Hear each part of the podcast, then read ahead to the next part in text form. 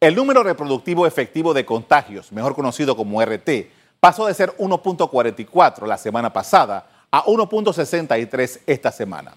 Así ha estado creciendo la transmisión del COVID-19 a 15 días de que se completen cuatro meses desde el primer caso. El objetivo de los especialistas es que esta tasa sea menor a 1. Las autoridades de salud explicaron que hay una relación directa entre el número de casos existentes y la cantidad de pruebas tomadas. El 75% de las personas contagiadas tienen edades entre los 20 y los 59 años y la mayoría de ellos no pasa de los 40 años. Igualmente informaron que el tiempo de duplicación de casos en el país se encuentra en 18 días y advirtieron que si la población no cumple con las recomendaciones sanitarias, es posible que en 18 días podamos tener el doble de casos confirmados.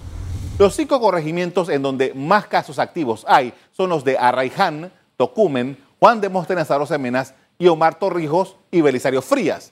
Dos están en el distrito de Arraiján y dos están en el distrito de San Miguelito.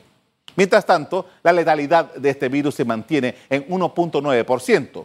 El 77% de las defunciones son de personas entre los 60 y los 79 años.